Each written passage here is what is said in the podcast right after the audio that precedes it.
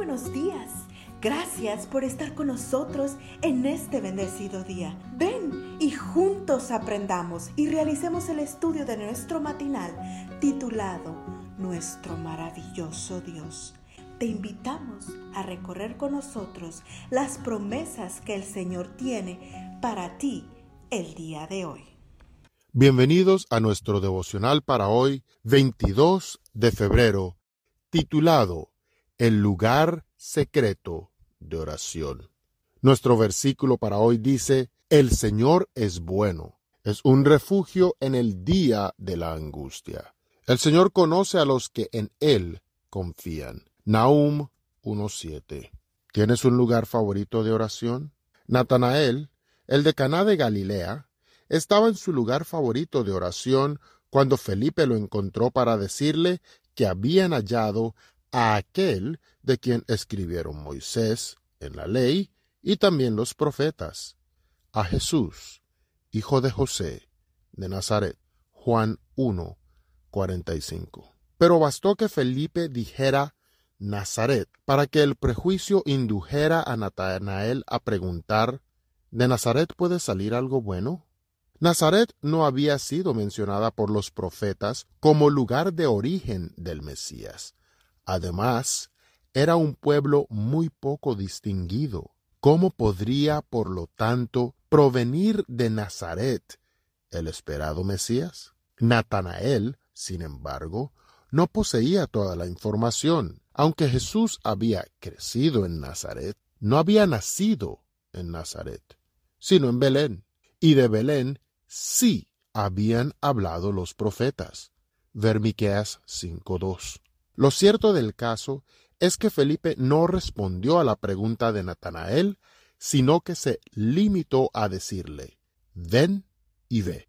Dice el relato bíblico que cuando Jesús vio a Natanael que se le acercaba, dijo de él, aquí está un verdadero israelita en quien no hay engaño. Grande tiene que haber sido la sorpresa de Natanael. ¿De dónde me conoces? preguntó. Antes que Felipe te llamara, cuando estabas debajo de la higuera, te vi.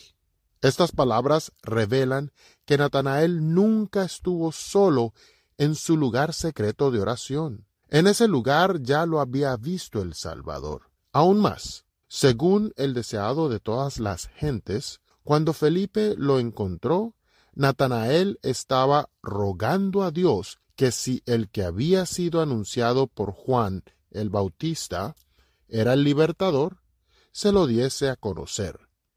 Esto en el capítulo 14, página 118.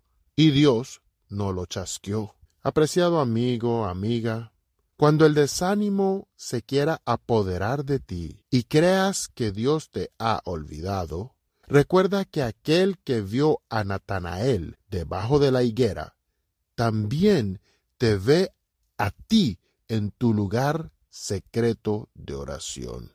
Más aún, también te conoce de manera personal. Él sabe de las preocupaciones que ahora mismo te están robando la paz, así como también de los anhelos más arraigados en tu corazón. Lo mejor de todo es que en el tiempo oportuno responderá tu oración según lo que sea mejor para ti. ¿Qué tal si ahora mismo, no importa dónde te encuentres, das gracias por ese maravilloso Salvador que es Cristo el Señor? Oremos.